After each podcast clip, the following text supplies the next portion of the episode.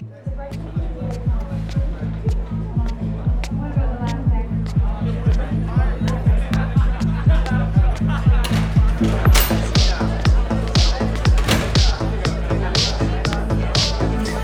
habe ich doch sehr gut. Oh, hi, hey. Seid ihr auch wegen Davids Demokratieparty hier? Äh, ja, ich glaube schon. Wir wurden einfach eingeladen. Oh, hey, mega cool, dass ihr gekommen seid. Oh, geil. Äh, Jacken könnt ihr da hinten auf den Haufen schmeißen. Schuhe, ja, Schuhe, lass einfach an. Äh, hier ist die Küche, da könnt ihr so Snacks bekommen. Äh, Bier, Wein, alles in der Badewanne da drüben. Ah, cool. Ähm, ja, danke für die Einladung. Du, David, noch mal kurz. Was feiern wir heute genau? Naja, die Demokratie. 175 Jahre. Vor 175 Jahren hat hier in Frankfurt, by the way, in der Paulskirche die erste Nationalversammlung getagt und über die erste demokratische Verfassung Deutschlands entschieden. Wie geil ist das denn? Aber irgendwie komischer Zeitpunkt, ausgerechnet die Demokratie zu feiern, oder? Hä, wieso? Naja, irgendwie ist das System doch einigermaßen in der Krise, oder? Krise, Schmiese und wenn schon. Gerade wichtig, das System zu supporten. Ja, aber was, wenn das System irgendwie einigermaßen am Arsch ist? Guck doch mal hin. In unseren Parlamenten sitzen lauter Leute, die total entkoppelt sind von der Welt hier draußen und nur um die Wiederwahl in vier Jahren fürchten. Ja, Menschen, die unsere Gesellschaft ja gar nicht richtig abbilden. Viel mehr Männer als Frauen, lauter Akademiker. Viel zu wenige mit Migrationshintergrund. Kein Wunder, dass die Leute zunehmend keinen Bock mehr haben. Ich meine, schau dir die Wahlbeteiligung doch an. Immer weniger Menschen gehen überhaupt noch wählen. Ja, aber ich- meine, klar, das stimmt natürlich, aber da, dann müssen wir die Leute wieder motivieren. Ab an die Wahlurne. Nehmt eure Bürgerpflicht wahr. Keine Ahnung, also ich wäre jetzt nicht bereit, die Demokratie komplett abzusägen, aber so richtig in Feierlaune bin ich jetzt angesichts ihres Zustandes nicht. Geht mir ähnlich. Aber ich hab Bock zu tanzen. Komm, wir holen uns ein Bier. Gut, also man kann natürlich auch den Kopf in den Sand stecken, aber ja, klar, die haben natürlich einen Punkt. Moment mal. Oh ja, schon viel besser. Und jetzt noch bitte den Hall weg. Das haben wir in der letzten Folge, glaube ich, so ein bisschen überstrapaziert. Ja, viel besser. Also, wo war ich? Genau. Klar, es gibt super viel zu kritisieren an unserem politischen System. Aber die Frage ist doch, wie begegnen wir dem? Wie machen wir die Demokratie wieder zu etwas, das Menschen dazu bringt, an sie zu glauben, dass sie sich nicht ungehört fühlen? Vor zwei Wochen hat die Sendung Hart aber fair für einigermaßen viel Aufsehen gesorgt. Genauer gesagt der Vorschlag von Eme van Baalen. Die ist Sprecherin der Klimaaktivistin der sogenannten letzten Generation und die sagte da Folgendes. Da kommen BürgerInnen des Landes zusammen, ja, gelost quasi eine, eine Art kleines Deutschland. Die werden beraten von Expertinnen und diskutieren dort über Wochen hinweg zusammen aus, welche Maßnahmen dann tatsächlich umgesetzt werden müssten. Ui, und dann war was los. Deutsche Leitartikel haben sich überschlagen vor Wut. Bei Twitter, Instagram, überall nur Zorn. So etwas Ungebildetes kann es nur unter Klimaschützern geben. Schließlich leben wir in einer repräsentativen Demokratie. Unsere Abgeordneten kommen aus dem Volk, repräsentieren das Volk, entscheiden im Sinne des Volkes. Bei Focus Online haben sie sich hinreißen lassen, Emi van Baalen eine Demokratiefeindin zu nennen. Ihre Forderung ganz klar, ein Fall für den Verfassungsschutz. Was aber, wenn ihre Forderungen gar nicht so an den Haaren herbeigezogen sind? Was, wenn genau solche Gremien nicht nur schon von anderen gefordert wurden, sondern sie in der Geschichte super oft genutzt wurden? Und zwar in Demokratien. Was, wenn wir uns nur einbilden, dass nur Wahlen Demokratie herstellen? Was, wenn es für eine Demokratie überhaupt keine Wahlen braucht? Und was, wenn wir, um die Demokratie zu retten, Wahlen abschaffen müssen und künftig das Los entscheiden lassen? Ich bin David Alf und es ist rein zufällig Studio Komplex.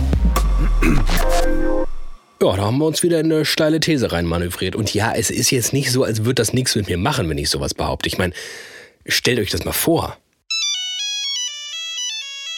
Hallo? Guten Tag, äh, Müller vom Bundeskriminalamt hier. Sind Sie ähm, David Tristan Alf? Ich dachte immer, ich könnte meinen zweiten Vornamen hier verbergen. Ja, äh, ja, ja. Ja, achso, ähm, bleiben Sie mal kurz in der Leitung. Oh Gott, was ist das denn jetzt? Willkommen beim Bundeskriminalamt. Der nächste Mitarbeiter ist in Kürze für Sie da.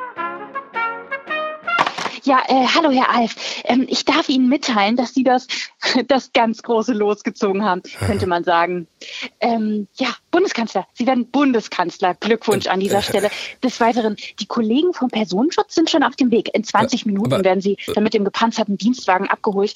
Ähm, bitte in der Zwischenzeit, Herr Alf, ähm, nicht das Gebäude verlassen, scharfe Gegenstände und offene Steckdosen meiden, ja. Wir wollen es den Kollegen ja nicht unnötig schwer machen.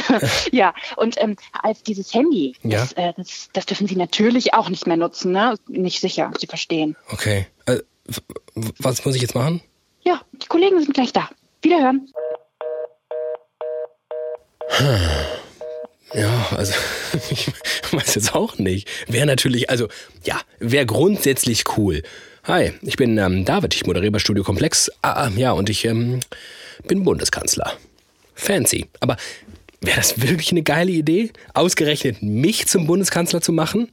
Und klar, das ist jetzt ein bisschen überspitzt, ne? aber selbst wenn man mich zum Abgeordneten wählt, habe ich wirklich die Kompetenzen, die es dafür braucht? Die Lust, die es dafür braucht? Den Ehrgeiz? Und mal abgesehen davon, was, wenn da irgend so ein Fascho ausgelost wird?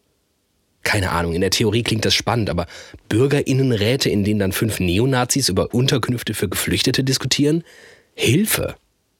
Nee, also ich merke, ich brauche ein bisschen äh, Unterstützung auf dem Weg zu meiner Forderung.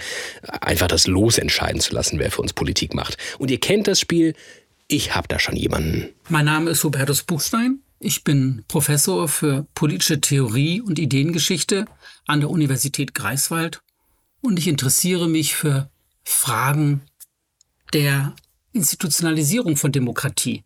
Beispielsweise der Frage, sollen Kinder von Geburt ein das Stimmrecht haben? Sollen wir wie bisher geheim wählen oder kann auch nicht das öffentliche Wählen Abstimmvorteile haben? Und in dem Zusammenhang habe ich mich auch für das Thema Losverfahren und Demokratie interessiert.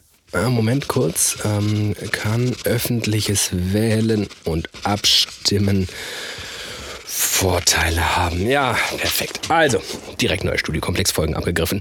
Jetzt aber Losverfahren und Demokratie. Darum geht's uns ja hier heute. Hubertus Buchstein hat ein Buch darüber geschrieben. Es heißt Demokratie und Lotterie und er beschreibt, wie die Demokratie vom Losen profitieren kann. Und noch besser, bereits profitiert hat. Die Tradition von Losverfahren im politischen System geht zurück bis in die griechische Antike. Sie waren Kernbestandteil der athenischen Demokratie. Häufig wurde das Wählen als etwas Aristokratisches wahrgenommen, weil man ja bestimmte Personen heraushebt aus der Menge und für besonders befähigt hält. Die Aristokratie ist eine Staatsform, in der die Herrschaft einer kleinen Gruppe vorbehalten ist, meistens dem Adel. Und Losen galt dann gleichsam als das demokratische Element. Jeden kann es treffen. Und das finde ich ja schon mal super spannend, dass im alten Griechenland das Wählen gar nicht unbedingt als demokratisch galt, weil eben nur ein paar gewählt werden konnten, sondern Demokratie war da, wo eine Lostrommel war und es alle, also naja, fast alle, nämlich nur bürgerliche Männer, treffen konnte. Das Losen war also das Mittel der Wahl, um Gerechtigkeit und Gleichheit herzustellen. Bloß, wenn ich mich jetzt so umgucke, in unserer Demokratie, auch in den anderer Länder, dann wird da ganz schön wenig gelost und ganz schön viel gewählt. Was ist aus der super Idee Losen statt Wählen geworden? Das Losen hat in der späteren Geschichte und auch politischen Ideengeschichte ein geradezu tragisches Los erlitten. Drei Aspekte sind hier wichtig. Okay, dann mal her mit Punkt 1. In unserer Überlieferung der Antike, also die großen Autoren Aristoteles, Platon, sind alle Kritiker der Demokratie. Nicht nur Kritiker, sind Gegner. Bei Platon ist fast schon ein militanter Gegner der Demokratie. Das heißt, die schreiben dem Losverfahren nur negative Eigenschaften zu. Ja, es wäre die völlige Willkür, äh, der untere Pöbel, politische Ämter, Kompetenzmangel, alle möglichen Behauptungen gegen das Losverfahren, die aus heutiger Sicht der historischen Wissenschaft überhaupt nicht standhalten, aber diese Tradition Aristoteles und Platon und deren Ablehnung des Losverfahrens, die war über das Mittelalter in die frühe Neuzeit bis in die heutige Zeit tonangebend. Okay, verstehe. Die Influencer dieser Zeit haben das Losen einfach schlecht geframed oder geprimed. Was weiß ich nicht. Es hatte einen Scheißruf.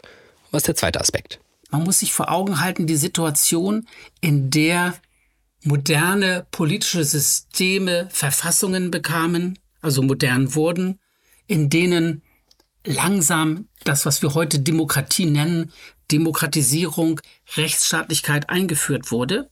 Das waren politische Systeme, die sich wehrten und die ablösten den vorherigen Absolutismus, also den willkürlichen Willen des Fürsten.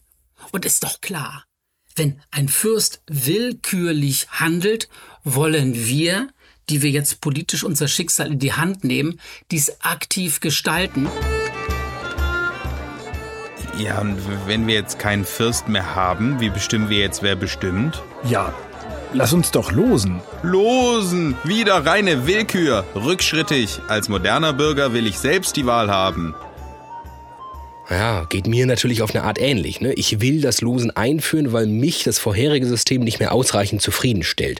Will ihm etwas entgegensetzen. Von der willkürlichen Entscheidung eines Despoten abhängig zu sein, wird mich sicher nicht in die Arme des Zufalls treiben. Leuchtet mir schon ein, aber es äh, fehlt ja noch ein dritter Aspekt. Zum Moderne gehört die Idee der Aufklärung. Zum Moderne gehört die Idee der sich bewusst entscheiden, gehört die Idee des sich rational entscheiden. Was könnte auf dem ersten Blick irrationaler sein als die Entscheidung eines Loses. Zum moderne, zum modernen Selbstverständnis gehört, so viel geplant, gut argumentiert zu entscheiden, wie nur möglich. Und das ist ein weiteres Argument gegen das Losen. Nein, die modernen politischen Systeme müssen sich dadurch auszeichnen, dass wir Personen für die Spitzenpositionen gewinnen, die über ein hohes Maß an Rationalität und Vernunft verfügen, die sollen miteinander in öffentlicher Debatte konkurrieren und dann wählen wir in Anführungsstrichen die Besten aus. Also insofern, das Wahlverfahren wird verstanden als ein Instrument, um das aufklärerische, rationale, moderne Denken in der Politik zu verankern. Hm, aber das ist natürlich wirklich ein Argument. Ne? Den Aspekt mit dem schlechten Ruf durch Demokratiehasser wie Platon oder Aristoteles kann ich irgendwie ja, wegignorieren. Und wie gesagt, ich verstehe schon, warum moderne Demokratien bei ihrer Gründung keinen Bock auf Willkür hatten. Glaube aber, dass wir einfach inzwischen anderen Umständen ausgesetzt sind. Aber dieser dritte Aspekt, ich meine, ich bin dankbar für die Aufklärung. Ich bin dankbar, dass schlussendlich die Vernunft das ist, was ja, Willkür durch Religion und oder wahnsinnige Herrscher verhindert. Fühlt sich ein bisschen komisch an, das jetzt wieder aufzugeben. Es gibt doch ganz häufig Entscheidungen, bei denen es gar keine wirklich rationale Antwort gibt. Wir gehen jetzt mal direkt aus der Politik raus und gehen mal in einen anderen Bereich rein. Zum Beispiel die Vergabe von Medizinstudienplätzen an Studierende. Als Behelf nimmt man die Abiturnoten wir alle wissen, wie kontingent das ist, wie zufällig das ist, wie schlecht vergleichbar das ist. Das ist aber insofern, in Anführungsstrichen, ein vermeintlich gutes Kriterium, als dass man überhaupt ein Kriterium hat. Das heißt, wir suchen krampfhaft nach einem Auswahlkriterium. Allein die Korrelation zwischen ein guter Arzt, eine gute Ärztin sein und ein besonders herausragendes Abitur zu haben, schon das ist eine gewagte These, aber zumindest in Anführungsstrichen haben wir etwas, an dem wir uns festhalten können. Wäre es da nicht sinnvoll, in solchen Fällen dem Losverfahren einen gewissen Raum zu bieten? Also mein Punkt an dieser Stelle ist, Hyperrationalität heißt, wir versuchen gleichsam auf Krampf Situationen, die eigentlich nicht wirklich rational entscheidbar sind, doch dadurch rational entscheidbar zu machen, dass wir Kriterien einführen, von denen wir eigentlich wissen, dass das totaler Unsinn ist, beziehungsweise nicht wirklich befriedigend ist. Ja, okay, so irgendwie logisch, aber bezogen auf die Politik? Wenn wir sehen, wie in den USA der Einfluss von Geld ist auf den Wahlprozess, auf die Auswahl von Kandidaten, dann würden in dem Sinne doch sicher Losverfahren das deutlich auflockern. Und unsere moderne Demokratie spricht ja davon, dass sie eine repräsentative Demokratie ist. Sozial ist sie nicht wirklich repräsentativ. Gibt es viele Menschen, die normale Arbeiter, Arbeiterinnen sind im Parlament? Nicht so richtig viele, fast nur Akademiker. Dann könnte man davon sprechen, ja, das ist die Elite. Aber die Grundidee der repräsentativen Demokratie ist ja schon auch die, dass unterschiedliche Bevölkerungskreise mit unterschiedlichen Lebenserfahrungen, Lebensproblemen und auch Antworten für Probleme repräsentiert werden Und das ist in modernen Wahldemokratien nur äußerst begrenzt der Fall. Ja, stimmt schon. Es war ja auch irgendwie unser Argument am Anfang der Folge. Irgendwas ist da im Argen und ja, offenbar könnte das durch Losverfahren verbessert werden. Aber wie, wo und wann setzen wir denn dieses Losverfahren ein? Ein Problem bei Wahldemokratien ist, und das zeichnet sie sozusagen im positiven Sinne aus, ist, dass wiedergewählt wird. Mit anderen Worten, gewählte Personen haben ein Interesse daran, wiedergewählt zu werden. Das heißt, sie haben notgedrungen eine Kurzfristorientierung. Das haben die Politiker, das haben die Fraktionen, das müssen die politischen Parteien haben, sonst in Anführungsstrichen werden sie nicht wiedergewählt, wenn sie nicht gleichsam kurzfristig Versprechungen machen und die einhalten. Bestimmte Themenfelder, Schule, Schulpolitik, Bildungspolitik, Schuldenpolitik, vor allen Dingen Klimapolitik, das sind sehr, sehr langfristige Themen. Und bei diesen langfristigen Themen könnte es doch ironischerweise sein, dass die gewählten Personen weniger ein Interesse an der tatsächlichen Problemlösung haben, als ausgeloste Personen, die nicht fürchten müssen, dass sie wiedergewählt werden müssen. Das heißt, eine radikalere und an der Sache stärker orientierte Klimapolitik, da bin ich ganz sicher, die würde man mit einem ausgelosten Bundestag viel eher hinbekommen, als äh, mit dem Bundestag, den wir jetzt haben. Okay, das macht für mich total Sinn. Aber Hubertus Buchstein geht noch weiter. Gleich in dreierlei Hinsicht würde das Einführen von Losverfahren die Demokratie verbessern. Zum einen ist die soziale Repräsentativität in Losgremien stärker gewährleistet. Und das tut der Demokratie und der Bearbeitung von politischen Themen gut. Zum Zweiten, auch das sollte man nicht unterschätzen, gerade auf kommunaler Ebene, wenn Menschen ausgelost werden und nicht gleich ablehnend reagieren, sondern das Angebot annehmen, dann sind sie auf eine Art und Weise in die Politik mit hineingenommen, dass sie hier politisch lernen können, also durch aktive Partizipation in das politische System gleichsam hinein integriert werden. Und das kann unter demokratischen Gesichtspunkten nur gut sein, dass Menschen aufgefordert werden, dass ihnen ein Angebot gegeben wird, aus dieser Zuschauerrolle herauszukommen. Und ein drittes Argument ist, dass ich glaube, dass es bestimmte Themen gibt und Themenkomplexe gibt, bei denen gewählte Politikerinnen und Politiker nicht, nicht intellektuell überfordert sind, aber schlicht befangen sind.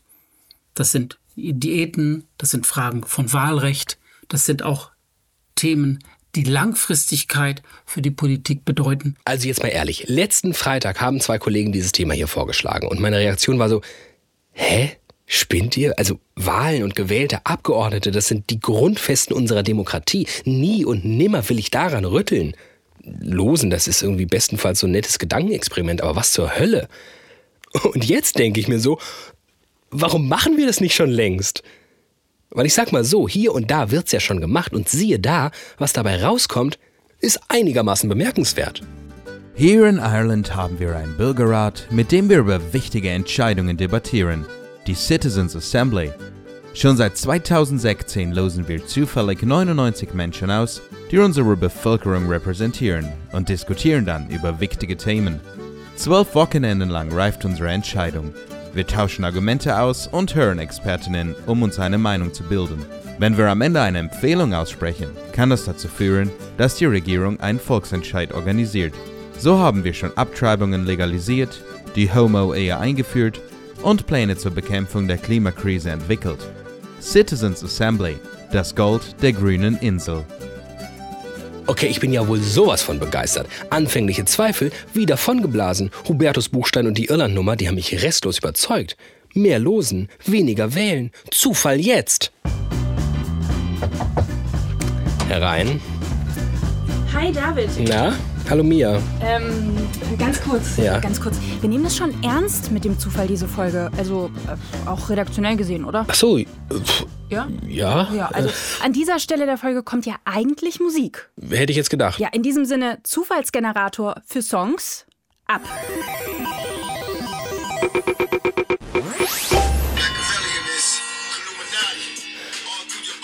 Ja? Okay. Hätte uns jetzt schlechter treffen können, finde ich. Oder? Finde ich jetzt, finde ich jetzt okay. Ja. Also ich habe ehrlicherweise nicht auf den Text geachtet. Who knows, was wir da jetzt über den Äther laufen lassen? Ja, also dann vielleicht ist der Zufall doch gar nicht so schlecht. Also in dem Fall hat er sich vielleicht äh, sogar qualifiziert. Wir sollten das öfter machen. Kommst du noch ein paar Mal rein? Ja. Ja, alles klar. Äh, bis später. Bis später. Tschüssikowski.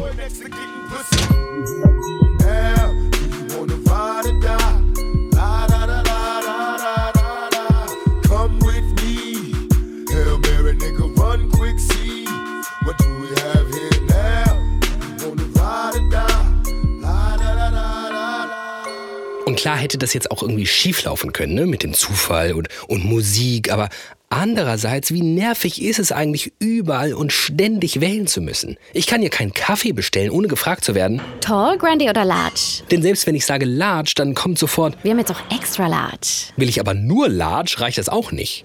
Willst du Soja oder Hafermilch? Wir haben jetzt sogar Milchersatz aus Erbsenprotein. Ich bin Team Hafermilch, aber so schnell komme ich da gar nicht raus. Schau mal, wir haben da diese Arabica-Bohne. Die kommt aus etwa 1900 Metern Höhe in der Region Gucci in Äthiopien. Die hat so Noten von Zimt und Kirsche. Ihr versteht, worauf ich hinaus will. Und ja, vielleicht sagt ihr jetzt, ja gut, lustiges Beispiel aus dem Hipster-Café, wer kennt's nicht, aber politische Willensbildung, die Wahl meiner VolksvertreterInnen, das ist doch nichts, was so lästig ist, dass wir es uns aus dem Alltag streichen wollen. Das ist ein bewusster Akt, ein Moment des Innehaltens und sich seiner eigenen Werte und Überzeugungen klar werden. Aber was, wenn es das gar nicht mehr ist? Wenn unser freier Wille, der da zum Ausdruck kommen soll, mehr und mehr beeinflusst wird? Mein Name ist Simon Hegelich, ich bin Professor für politische Datenwissenschaft an der TU München. Und im Zuge dessen beschäftigt sich Simon Hegelich auch mit der Frage, wie steht es um die Grundsätze unserer demokratischen Wahlen, nämlich, dass sie frei, gleich und geheim sein sollen. Also wenn wir uns anschauen, welche technischen Entwicklungen es gibt, äh, gerade durch zum Beispiel Analyse von Social-Media-Daten oder in den USA, wenn große Datensätze zusammengefügt, um daraus Informationen über die einzelnen Wähler zu machen, dann kann man sich schon fragen, ob damit Freiheit, Gleichheit und Geheimheit der Wahl nicht äh, angetastet wird in verschiedenen Punkten. Alles klar, dann gehen wir doch mal der Reihe durch. Inwiefern ist denn das Prinzip der Freiheit beeinflusst? Also der Idee, dass wir wirklich unseren freien Willen artikulieren können. Simon spricht vom Phänomen Nudging. Da geht es darum, dass äh, versucht wird, Leute dazu zu bringen, was zu tun, was sie eigentlich gar nicht wollten, aber auf eine unbewusste Art und Weise, wo sie das so ohne weiteres vielleicht gar nicht mitkriegen. Und das ist halt was, was im Online-Wahlkampf auch angewandt wird. Also ein Beispiel wäre zum Beispiel die äh, Trump-Kampagne, die er auf Facebook gemacht hatte im letzten Wahlkampf. Ähm, da ist zu jeder einzelnen Werbeanzeige, die er geschaltet hat, über 15.000 unterschiedliche Versionen einfach freigeschaltet worden. Und dann hat man geschaut, was funktioniert besser, wo klicken die Leute drauf. Das heißt also, vielleicht sind unsere Wahlentscheidungen, die wir treffen, dann eben durch äh, bewusst unvollständige Informationen geprägt. Zum Beispiel Jens Spahn hat bei der Bundestagswahl sowas mal versucht gehabt auf Facebook. Da hat er einerseits ähm, sich äh, sehr stark gegen Migration geäußert zu bestimmten Zielgruppen auf Facebook und äh, bei anderen Zielgruppen hat er dann eigentlich mehr so die Multikulti-Karte gespielt in einer anderen Anzeige. Und da kann es halt sein, dass durch die nicht vollständigen Informationen, die man dann hat, eigentlich äh, die Freiheit in der Wahlentscheidung ein Stück weit beeinflusst wird. Ich verstehe. Unterschiedliche Leute sind mit unterschiedlichen Informationen und dadurch Realitäten konfrontiert und können so im Wahlkampf oder auch sonst gezielt manipuliert werden. Ungut. Wie steht's um die Gleichheit? Also, dass jede Stimme gleich viel Gewicht hat. Da ist zum Beispiel dieses, äh, in den USA nennt sich das Gerrymandering. Da wurden in den letzten Jahrzehnten die Wahlkreise nach statistischen Auswertungen so zugeschnitten, dass das äh, für die eine oder andere Partei besonders ja, sinnvoll ist. Und das heißt, wir haben gerade in den USA zwei Parteiensystem, ganz viele Leute, wo halt eigentlich klar ist, die wählen halt eh Republikaner oder Demokraten und die kann man in dem Sinne dann auch nicht weiter beeinflussen. Aber die sogenannten Wechselwähler, die sind entscheidend und je knapper die Wahlentscheidungen werden, umso wichtiger werden die dann auch. Und jetzt kann ich mit Datenanalyse versuchen rauszufinden, welcher Wähler denn eventuell ein Wechselwähler ist und die dann wieder gezielt target, äh, tagen, targetingen. Targeten Ansprechen. vielleicht. Wow, ansprechen. Targeten. ansprechen, das war, doch, das war doch ansprechen. viel Ja. schöner. Ja. Gezielt ansprechen. Dann ähm, ist es im Endeffekt dann so, dass gar nicht jede Stimme gleich über den Erfolg der Regierungsbildung entscheidet. Hm, das wäre ja blöd. Und mindestens so blöd wäre es doch, wenn Big Data eh schon wüsste, was ich wähle. Und damit sind wir bei Punkt 3. Sind Wahlen überhaupt noch geheim? Was Facebook machen kann oder alle Leute, die eben im großen Stile Daten analysieren, ist, dass sie eine gewisse Wahrscheinlichkeit berechnen können, ob, ob jemand jetzt zum Beispiel halt eher links oder rechts oder welche Partei er zugehört. Äh, Ich habe das mit einem äh, Kollegen von mir mal auf Twitter durchanalysiert. Da konnten wir einfach anhand der Follower, die jemand auf Twitter hat, äh, zu unglaublich exakten Ergebnissen kommen, äh, welcher Partei dieser, die, äh, diese Person dann auch nahesteht. Also das schon, aber jetzt kommt der das große Aber dabei, das sind alles immer so Wahrscheinlichkeitsprognosen. Ich kann nicht sagen, der Klaus Müller von nebenan, der wählt jetzt das und das, sondern ich kann immer nur sagen, jemand, der ein ähnliches Profil hat wie der Klaus Müller, der tendiert eher dazu, was weiß ich, FDP zu wählen oder, oder so. Und insofern ist da eigentlich die, ähm, die Geheimheit der Wahl momentan, finde ich, noch relativ gut gegeben.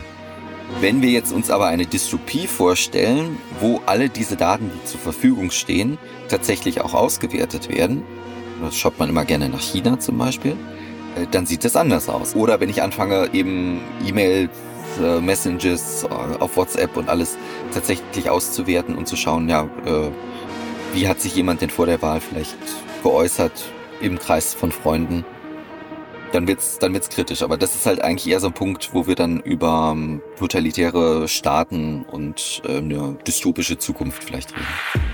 Alles klar, frei und gleich sind unsere Wahlen irgendwie nicht mehr so richtig. Ähm, geheim schon noch, aber wer weiß wie lange noch und wo schon nicht mehr. Cool. Äh, Social Media also mal wieder Teil eines einzigen Horrorszenarios. Aber wenn wir das nicht abwenden können, dann ja vielleicht der Zufall.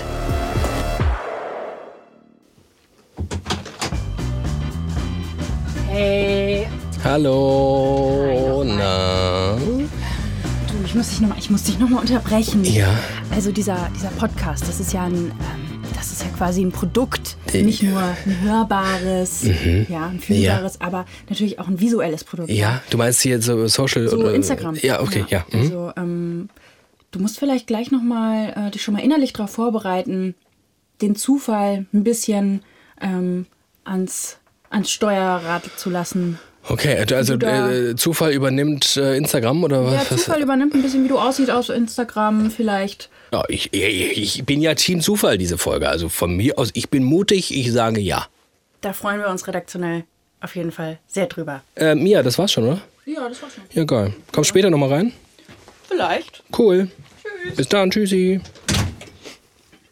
Wir haben also gelernt, die Idee, dass wir alle paar Jahre sehr, sehr gute Entscheidungen treffen, die dann zur bestmöglichen Politik werden, die ist inzwischen so ein bisschen überholt. Aus Gründen, die weder das antike Griechenland erahnen konnten, noch die Gründer, Väter und Mütter moderner Demokratien.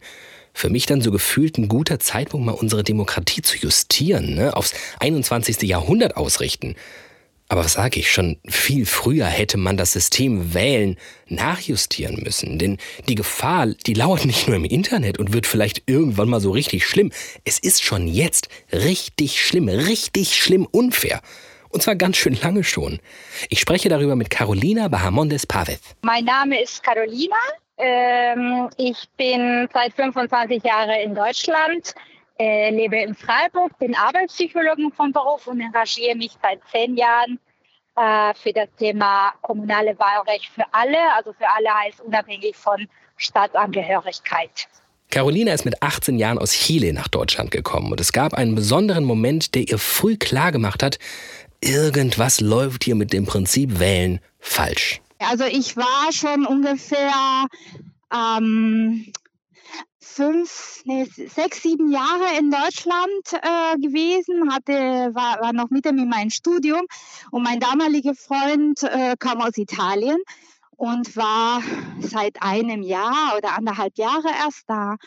Und ähm, wir haben dann zusammen gelebt und dann hatte er plötzlich die Einladung zur Kommunalwahl, äh, zur Beteiligung in der Kommunalwahl äh, bekommen. Und ich habe mich tatsächlich erstmal gewundert, warum kriegt der das und ich nicht. Ich sagte, das macht doch gar keinen Sinn. Na? Also ich kann, ich kann, also ohne jemanden äh, nah, zu nahe treten zu wollen, aber ich konnte in dem Moment mehr oder eine, eine sage ich jetzt mal, fundiertere Entscheidung äh, treffen als äh, und hatte vielleicht auch mehr Wille, mich daran zu beteiligen, als jemand, der sich der noch nicht so lange hier war und noch nicht so lange interviewt. Also bei ihm war es, glaube ich, ein Jahr oder sowas in der Art. Ähm, und äh, ich war ja damals schon sechs oder sieben Jahre da. Na, das ist ein Unterschied und äh, ich konnte auch die Sprache entsprechend auch viel besser. Und, und genauso ist die Situation quasi, wenn jemand, wie gesagt, wenn jemand heute äh, hierher zieht und nach drei Monaten einfach den richtigen Pass hat, dann darf's schon mitmachen und hat die, die Möglichkeit, sich komplett ähm, zu beteiligen oder vollständig zu beteiligen. Ich aber eben nicht. Der Hintergrund ist, dass es EU-BürgerInnen nach kürzester Zeit, die sie in Deutschland leben, gestattet ist, auch ohne deutsche Staatsangehörigkeit an Wahlen teilzunehmen. Alle anderen dürfen das nicht.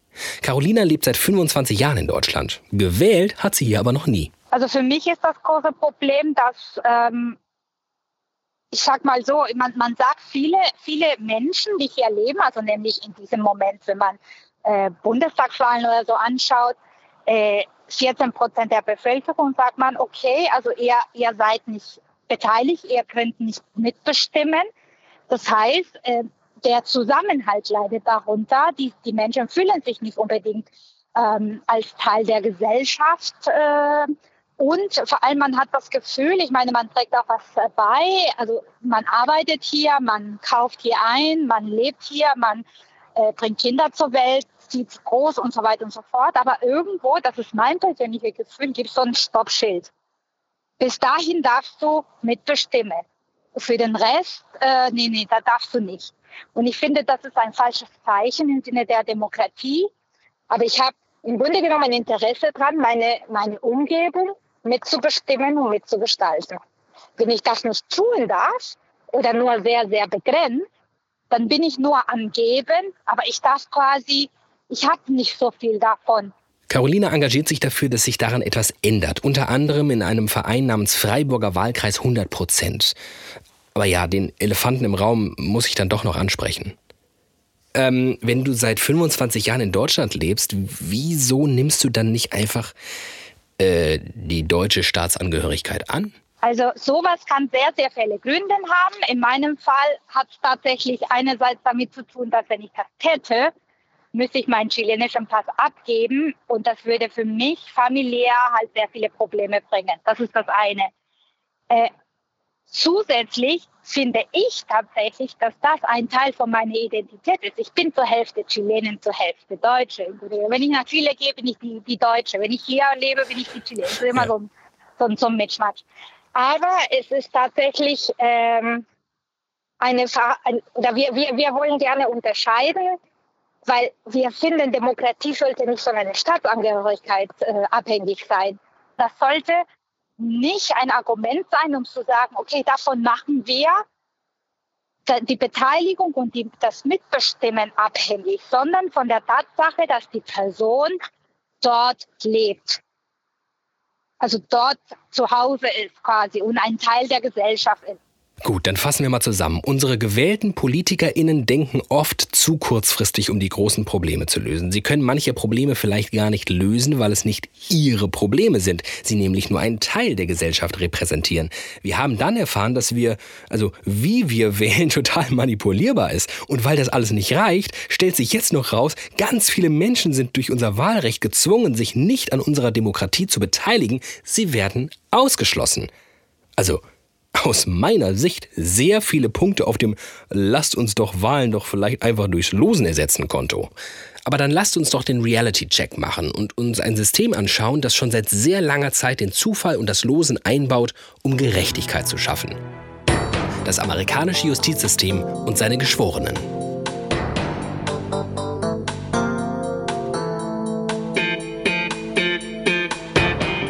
Bin Dorothea von Gablenz, bin wissenschaftliche Mitarbeiterin am Lehrstuhl für Common Law der Universität Passau und ähm, beschäftige mich zentral mit dem vergleichenden Verfassungsrecht. Common Law, das müssen wir, glaube ich, kurz erklären lassen. Das Common Law stützt sich nicht auf Gesetze und braucht auch keine Verfassung. Es beruht auf Präzedenzfällen, also vielen einzelnen Entscheidungen. Das Common Law haben die Amerikaner übrigens nicht erfunden. Das haben die Engländer schon vor ihnen praktiziert. In Deutschland gibt es das Civil Law, also einen Richter oder eine Richterin, die als unabhängiges Organ Recht sprechen lässt. Das Ganze beruht auf unseren Gesetzen. Wir haben zwar Schöffinnen und Schöffen, also Laien auf der Richterbank, die wirken aber nur mit. So, und innerhalb dieses Common Laws haben anders als in Deutschland Geschworene eine ganz besondere Bedeutung. Wir kennen es aus amerikanischen Filmen. Da gibt es die Jury, gewählt aus dem Volk. Und sie und keine Richterin und kein Richter entscheiden über das Schicksal der Angeklagten. Irgendwie doch vielleicht eine ganz gute Vorlage für unsere Idee. Wie werden die denn gelost?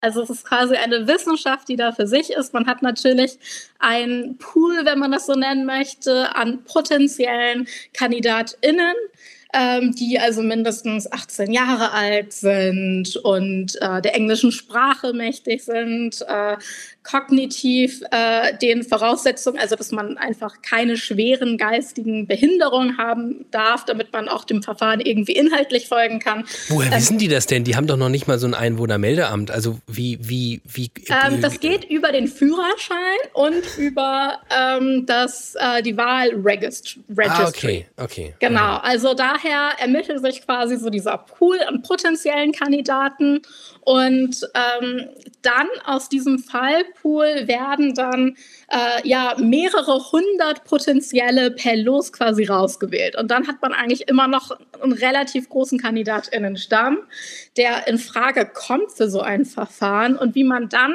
sich die Juror auswählt, das geht eigentlich in der weiteren Ebene über Fragebögen. Also die kriegen dann wirklich so eine ja 28-seitige Liste, die dann größtenteils vom Gericht zusammengestellt wurde, aber wo auch natürlich die Staatsanwaltschaft und die Verteidigung dürfen dort Fragen draufstellen, wobei man dann herausfinden Ach, das sind soll, ähm, fallspezifische Fragebögen je nach Prozess. Genau.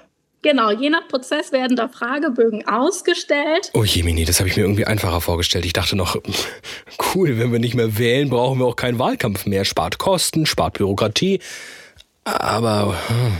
Leute können immer aus wichtigem Grund ausgeschlossen werden, wenn die zum Beispiel Angehörige äh, oder Angehörige einer Verfahrenspartei sind.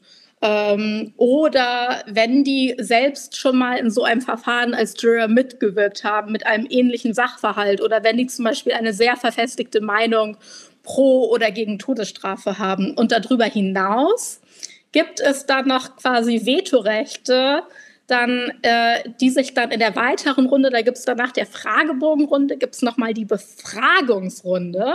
Und in dieser Befragungsrunde hat dann die Staatsanwaltschaft und die Anwälte haben die Möglichkeit, dann den Leuten, die dann noch übrig geblieben sind, nach den Fragebögen ähm, den konkrete Fragen zu stellen.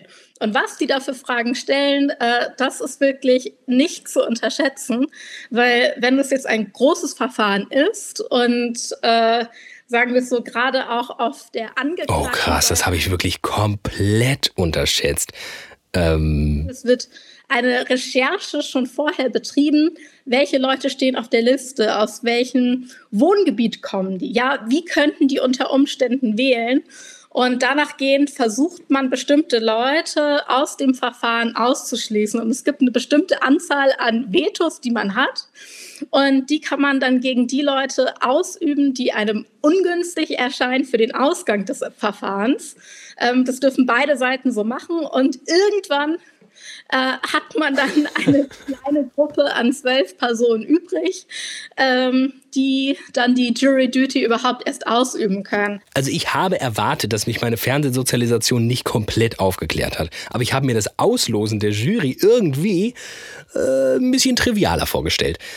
Und denke aber natürlich, okay, wenn wir ein Gremium wählen wollen, das politische Entscheidungen trifft, dann will ich ja vielleicht auch irgendwie Einfluss nehmen können, um Repräsentation zu garantieren, um Befangenheit zu verhindern, um zu verhindern, dass sonst wer da reinkommt. Hitler. Hitler kann das sein. Aber wie garantiert man Einfluss, ohne dabei zu manipulieren? Denn Manipulation ist auf jeden Fall ein Thema beim Einsetzen der Juries. Also man muss sagen, dass im Common Law System äh, und in diesem Jury-Verfahren ist es hin und wieder mehr wie so ein Schauspiel. Ähm, also ähm, die Staatsanwaltschaft und die Anwälte versuchen alles, um diese Jury zu überzeugen. Und ähm, die, dieser Versuch an Überzeugungsarbeit ähm, wird dann natürlich alles so dahin gedreht, dass man emotionale Triggerpunkte ähm, bei der Jury irgendwie drückt, um die in die eine oder andere Richtung zu stoßen. Wo man vielleicht einfach sagen kann, naja, jemand, der einfach einen gewissen beruflichen Erfahrungsschatz hat, schon häufiger in solchen Fällen saß, weiß einfach, sich vielleicht nicht allzu schnell manipulieren zu lassen. Ähm, und hat da ein, einen gewissen Vorteil, muss man einfach sagen. Und ja, natürlich wären auch in unserem politischen Szenario die gelosten BürgerInnen nicht auf sich allein gestellt, würden beraten werden. Und dann besteht natürlich die Gefahr, dass sich Laien einfach einlullen und beeinflussen lassen. Und zwar einfacher als andere. Aber Doro sieht nicht nur Nachteile. Ähm, gleichzeitig finde ich schon, dass es einfach im Rahmen der Justiz an, ja, an Diversität fehlt. Und ich glaube auch, dass ein zentraler Bestandteil des Rechtssystems äh, damit verbunden ist, ähm, dass die Öffentlichkeit und die Gesellschaft ein Vertrauen in dieses System hat. Und ich glaube, dass das Vertrauen in das System deutlich höher ist, ähm, wenn man das Gefühl hat, von einem Teil der Bevölkerung äh, gerichtet zu werden, als äh, von irgend so einem Richter oder am besten, wenn man sich jetzt zum Beispiel einen Strafprozess anschaut, wo jemand, der eine gesellschaftliche Minderheit abbildet, am besten dann jemand auch noch, der nicht Teil der akademischen Elite ist, ähm, sitzt, der hat dann vielleicht weniger Interesse, dass ein Richter von oben herab auf sein Leben schaut und äh, ihn dann aufgrund bestimmter Lebensumstände für schuldig hält. Gut, das wäre ja aber wieder ein Punkt für uns, denn offenbar, so bewertet es jedenfalls Doro, hat dieses System mit mehr oder minder gelosten VolksvertreterInnen das Potenzial, mehr Diversität abzubilden und mehr Vertrauen herzustellen. Wäre doch cool, das auch in der Politik zu haben. Was meint denn Doro? Also ich glaube, dass das wirklich so ein äh, Mehrwert sein könnte, ist einfach ähm, eine eher Repräsentation der Gemeinschaft und der Werte, die vielleicht auch in Minderheiten vertreten sind, die äh, sonst nicht oder es nicht die Möglichkeit haben, wirklich in einem äh, Wahlsystem so hervorzustechen. Und äh, das ist, führt dann halt natürlich auch zu einem gewissen Grad an Fairness und vielleicht auch an Unparteilichkeit in einem gewissen Spektrum. Und ähm, ja, ich glaube schon, dass äh, so dieses Vertrauen in ein System dadurch bestärkt wird, dass man sagt, ja, ich könnte Teil äh, der, des entscheidungstragenden Gremiums sein. Ähm, und dass dadurch, durch dieses gewachsene Vertrauen, natürlich auch äh, das System einfach gestärkt wird. Und äh, ja, den, der letzte Punkt wäre eigentlich der, dass ähm, die Bevölkerung als solche einfach ein größeres Interesse äh, an der Politik haben könnte und an dem, was geschieht, weil sie sagen, sie sind ja jetzt wirklich ein Teil davon geworden und müssen sich dadurch beschäftigen, dass sie vielleicht äh, Teil dieser Jury sind, ähm, die da mitentscheidet. Gut, das klingt ja eigentlich recht überzeugt. Aber neben der Gefahr der Manipulation sieht Doro noch andere Nachteile an unserer Idee. Es kann sein, dass ja auch die Leute, die von diesem Los getroffen wurden, äh, da jetzt auf einmal äh, mit an der politischen Gestaltung äh, zu arbeiten, gar keine Lust drauf haben. Und was ist, wenn man irgendwann auch von dieser Tätigkeit müde wird? Kann man zurücktreten und sagen, man möchte jetzt einfach dieses Amt bitte gerne aufgeben? Ähm, also ich glaube, das sieht man ja auch zum Beispiel äh, in strafrechtlichen äh, Verfahren, wo man ein Jury Trial hat, dass wenn der sich über Monate zieht, irgendwann auch einfach ähm, ja die Jury vielleicht ermüdet ist und sich das auch in der Qualität der Entscheidung dann äh, auswirken kann. Und ähm, dann muss man auch einfach die weitere Gefahr sehen, so gut das Los auch sein kann. Es kann halt auch nach hinten losgehen und ähm, dass man dann vielleicht eine Gruppierung hat, die einfach sehr einseitig ist und gar nicht diese Vielfalt und Perspektiven ähm, der Gesellschaft wiedergibt, die man vielleicht aber durch äh, Wahlen erreichen könnte, weil da ja äh, alle wahlberechtigten Bürgerinnen und Bürger äh, zumindest die Möglichkeit haben, sich diejenigen Vertreterinnen und Vertreter auszusuchen, die auch ihre äh, Perspektiven auf politischer Ebene Ebene repräsentieren. Hm. Ist jetzt nicht so, als hätte Doro da keine guten Einwände, aber wer weiß, vielleicht sind unsere anderen Gäste ja optimistischer. Simon Hegelich vielleicht, der sieht doch massive Probleme in unserem demokratischen System. Könnte das Losverfahren nicht wirklich was verbessern? Auch gerade im Hinblick auf das Thema Beeinflussung, was ja Simons großes Thema vorhin war. Er glaubt jedenfalls die Sorge von Doro, dass wir vielleicht doch keine wirklich ausgeglichene Jury oder eben Gremium auslosen, die brauchen wir nicht so wirklich zu haben.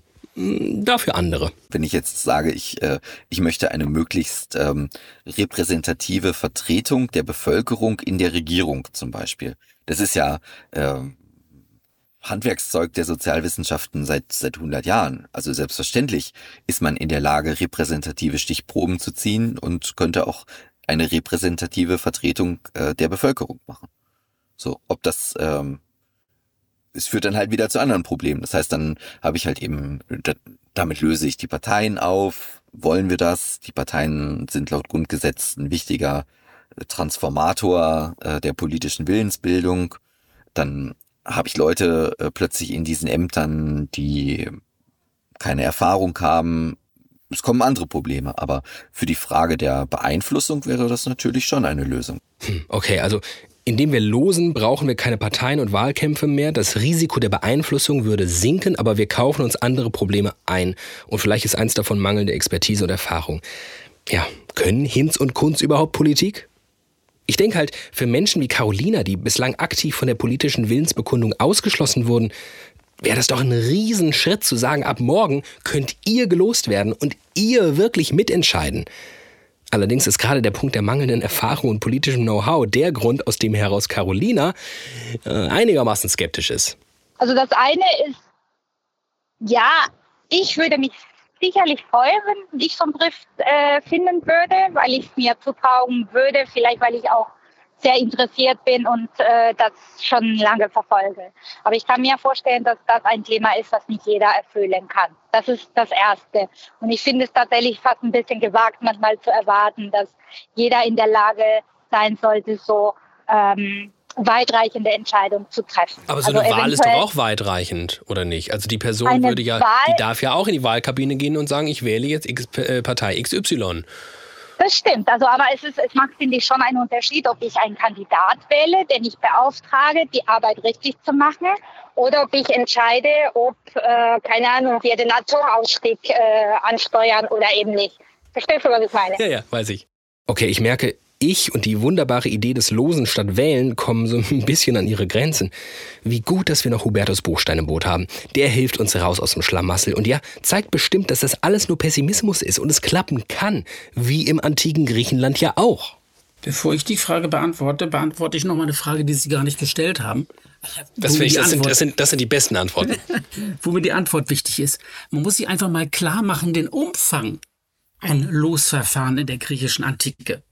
Das heißt, wir haben ungefähr 1000 in Athen, wir haben ungefähr 1000 Personen, die Ämter haben. Die Person, die die Gewichte auf dem Wochenmarkt überprüft, die Person, die zuständig ist für die Überprüfung der Kassen, die Person, die zuständig ist, um Baumaßnahmen zu überprüfen, ob hier Korruption vorlag oder nicht. Das heißt, weit über 1000 Ämter wurden regelmäßig ausgelost, und zwar wurden immer Kollegien, also kleine Gruppen ausgelost, und nur 100 bis 200 Ämter wurden per Wahl erfüllt. Das heißt, das Los hat wirklich das politische System dominiert. Ja, geil, da haben wir es doch. Hubertus sagt selbst. Von der Antike lernen heißt Siegen lernen. Na, dann lasst uns das doch tun. Wir streichen das Wählen, setzen das Los ein. Spitzenklasse. Stellt sich bloß leider raus, ähm, mein Mitstreiter auf diesem steinigen Weg, die restlichen Gesprächsgäste und euch zu überzeugen und ähm, so von dieser Radikalkur der Demokratie, entpuppt sich als ähm, gar nicht so treuer Mitstreiter. Leider ist er dafür viel zu differenziert. Selbst die radikalste Demokratie, selbst die extremste Demokratie hatte immer einige Ämter, wo das Personal ausgewählt wurde. Das waren beispielsweise, waren das die militärischen Strategen. Da wollte man Personen haben, die militärische Erfahrung haben. Oder die Protokollführer der Volksversammlung. Man wollte fürs Protokoll gern eine Person haben, die lesen und schreiben konnte. Oh Mann, ich hatte es mir so einfach vorgestellt. So schnell hat noch niemand die Demokratie gerettet wie Studio Komplex hier, dachte ich mir.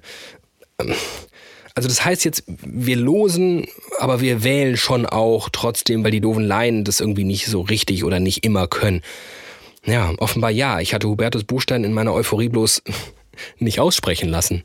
Mein Punkt ist auch weniger der, dass Parlamente ersetzt werden sollten durch ausgeloste Versammlungen. Die in der Antike in Anführungsstrichen waren schlau genug, Losen und Wählen zu kombinieren. Warum können nicht moderne politische Systeme das auch? Das heißt, wir bleiben bei Wahlämtern und Wahlpositionen, aber jetzt nicht unbedingt in dem Bundestag, dass wir da noch Personen hinzulosen. Das wäre auch eine Variante. Aber man könnte doch für bestimmte Themenbereiche, die eine sehr lange, sehr, sehr lange ähm, Zeithorizont haben, da könnten wir doch vielleicht eher auf ausgeloste Versammlungen setzen. Hm, aber nee, ich, ich will mich jetzt nicht einfach so geschlagen geben. Warum nicht einfach sagen, die Vorteile, die Sie da skizzieren, die auch schon vor vielen Hunderten, gar Tausenden Jahren vorteilhaft waren, ähm, einfach mal im großen Stil denken und zu sagen, warum denn eigentlich nicht den Bundestag auslosen? Also zum einen, weil, wie gesagt, es verfassungswidrig wäre, das zu machen. Ach so, ja, äh, hupsi, äh, ich habe das auch vielleicht bislang unterschlagen. Also unser Grundgesetz sieht vor, dass wir wählen. Artikel 20 Grundgesetz sagt das. Ja. Ja, dann ändern wir das irgendwie. Ist mal hypothetisch ja, gesprochen. Gut, friedliche Revolution gab es ja auch schon mal in der DDR, das ist alles möglich. Aber nein, ich halte das auch sachlich für unangemessen. Ich meine, wenn Gesetze gemacht werden in Deutschland, dann sind es Gesetze zur. Das heißt, wir brauchen die Expertise der Verwaltung. Wir brauchen Bundestagsabgeordnete, die gegenhalten können gegen die Exekutive, die professionell sind, die sich auskennen. Es ist so viel Arbeit im Detail, so viele kleine Dinge, die entschieden und diskutiert werden müssen.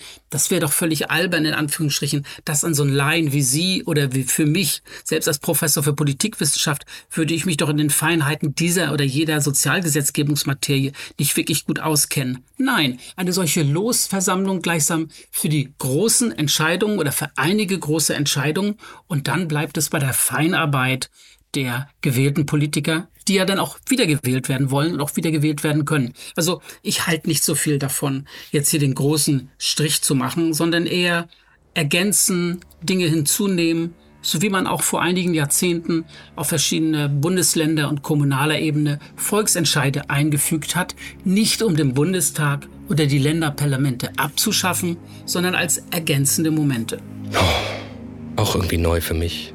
Wie Frodo habe ich mich aufgemacht, mit meinem Gefährten Sam, äh, Hubertus, auf den Weg, die demokratische Welt zu retten, indem wir die Wahlen ins Feuer des Schicksalsbergs werfen. Und auf den letzten Metern nimmt mir Sam, äh, also Hubertus, den Ring ab und sagt, haha, doch nicht, äh, der Ring ist... Mein Schatz! Wir behalten ihn einfach, tragen ihn aber nicht so oft abgemacht. Also, keine Ahnung, es lässt mich so ein bisschen unbefriedigt zurück, ehrlich gesagt. Äh, Andererseits, es geht hier ja nicht um mich, es geht um uns alle, um unsere Demokratie. Und wenn wir die retten können, indem wir eben beides miteinander kombinieren, dann klingt das irgendwie nicht so fetzig, studiokomplexig, aber, aber hey, äh, wie machen wir das denn jetzt konkret? Die Bundesrepublik Deutschland sieht von ihrer Verfassung vor, dass gewählt wird, aber sie verbietet doch nicht zusätzliche Einrichtungen von ausgelosten Gremien. Das ist doch möglich. Man muss sich das vielleicht mal so vorstellen oder kann sich das so vorstellen.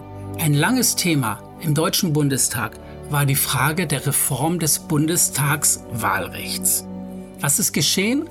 Mehrfach hat das Bundesverfassungsgericht den Bundestag ermahnt, das Wahlrecht mit den Überhangsmandaten und so weiter hier Reformen anzubringen. Jetzt gibt es einen Reformvorschlag, der wieder mal heftig umstritten ist. Alle Reformvorschläge davor waren auch heftig umstritten. Die Reformvorschläge werden immer alle heftig umstritten bleiben im Bundestag, weil natürlich jede Partei einen besonderen Blick auf ihre Mandatsinteressen hat. Im Augenblick ist es besonders die CSU, die diesen neuen Vorschlag ablehnt. Warum soll man in solchen Fällen von einer Befangenheit aller Bundestagsabgeordneten, warum soll man da nicht gleichsam an ein Outsourcen denken, an eine ausgeloste Versammlung? Zwei, 300 Bürger werden zu einem Bürgerrat, Bürgerrat ausgelost. Die laden sich Experten ein, die diskutieren, die machen einen Vorschlag zur Wahlrechtsreform. Und um das Ganze verfassungskonform zu machen, zu meinem Vorschlag würde dann gehören, hat der Bundestag sich vorher verpflichtet, diesen Vorschlag zu übernehmen. Also insofern formell bleibt alles völlig in den Grenzen, die von den Prozeduren her das Grundgesetz setzt. Aber es gibt ein freiwilliges Outsourcen bei bestimmten Thematiken durch den Deutschen Bundestag für solche Themen, von dem der Bundestag gleichsam weiß, dass es hier gewisse Befangenheiten gibt. Das könnte man auch beim Thema Diäten, könnte man sich das ähnlich vorstellen und das könnte man eben auch für solche Themen wie Klimapolitik machen. Aber äh, man muss doch nicht die gesamte Ge Wählerdemokratie, die das ganze Ausschusswesen und alles liquidieren wollen, als ein ergänzendes Moment für besondere Themen. Ja klar, ich bin immer noch enttäuscht, dass wir die Welt nicht aus den Angeln heben. Ähm, andererseits, ich verstehe schon den Punkt. Und ja, vielleicht ist es nicht dieser ganz große Wurf. Und andererseits, wann gibt's schon mal große Würfe? Was ich meine, wie realistisch wäre das gewesen, was ich mir da vorgestellt habe? Aber wie realistisch ist es denn, dass wir zu dieser Kombination kommen? Also die Reaktion auf den Vorschlag von Emil van Baalen bei Hart aber fair, die waren ja einigermaßen eindeutig. Haben die Leute da Bock drauf? Wird das passieren? Wenn ich ganz ehrlich bin, also selbst bei dieser Light-Variante meiner Ursprungsidee, ich bin total skeptisch. Ich bin optimistischer, allerdings aus einem pessimistischen Grund. Im Augenblick gibt es eine starke Diskussion über Krise der Demokratie, Krise der liberalen Demokratie und es wird geradezu verzweifelt nach Reformoptionen gesucht. Und ich könnte mir vorstellen, dass bei manchen die Verzweiflung so groß ist, dass sie schon deshalb bereit wären, diese Reformidee die zuzulassen. Ich habe noch einen weiteren Punkt.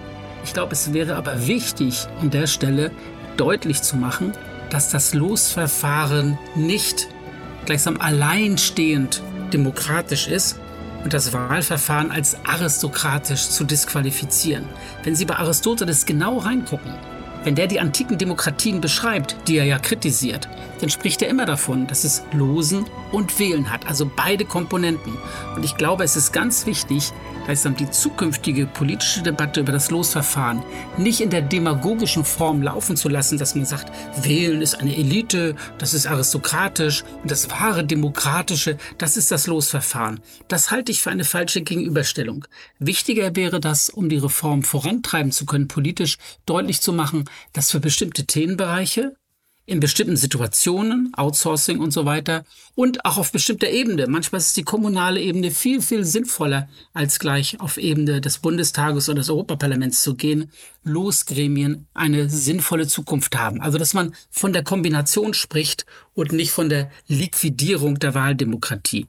Na, wenn das nicht mal ein sehr besonderes Plädoyer dafür war, unserer Demokratie doch noch den Arsch retten zu können. Also,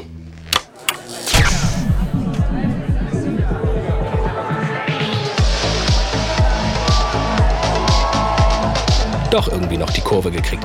Eine Sache ist für mich klar geworden in dieser Folge. Ja, Demokratie kann sich schwerfällig und unbeweglich anfühlen. Wirkt allem, was da so an 21. Jahrhundert und Internet auf uns zukommt, wenig gut gewappnet. Aber ich glaube, wir unterschätzen ganz oft, mir geht's jedenfalls so, dass zu einer wehrhaften Demokratie auch gehören kann, dass sie sich anpassen lässt und sich, das haben wir in dieser Folge gelernt, schon etliche Male angepasst hat.